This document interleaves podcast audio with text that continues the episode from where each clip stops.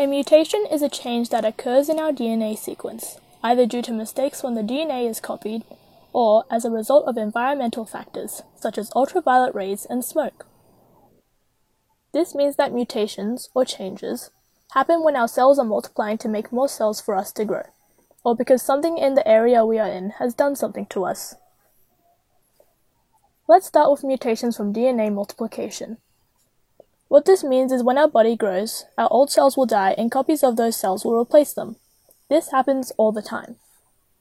DNA has things called bases in it, and each one is given the letter A, C, G, or T, which stands for different things. It is kind of like a computer code and tells certain parts of the cell to do different things. The sequence of these bases on a DNA strand will make it do a certain thing instead of doing other things.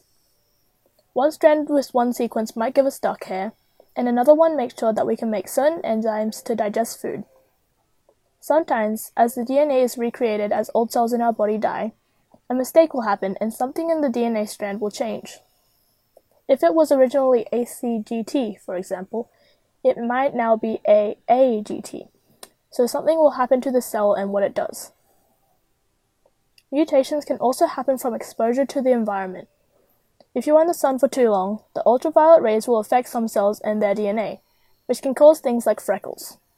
Some mutations can be good. For example, say there is a population of animals in an area. One animal gets a mutation where it can see more colors than the others. This can be useful because it can see better, so it could find food easier and notice predators faster.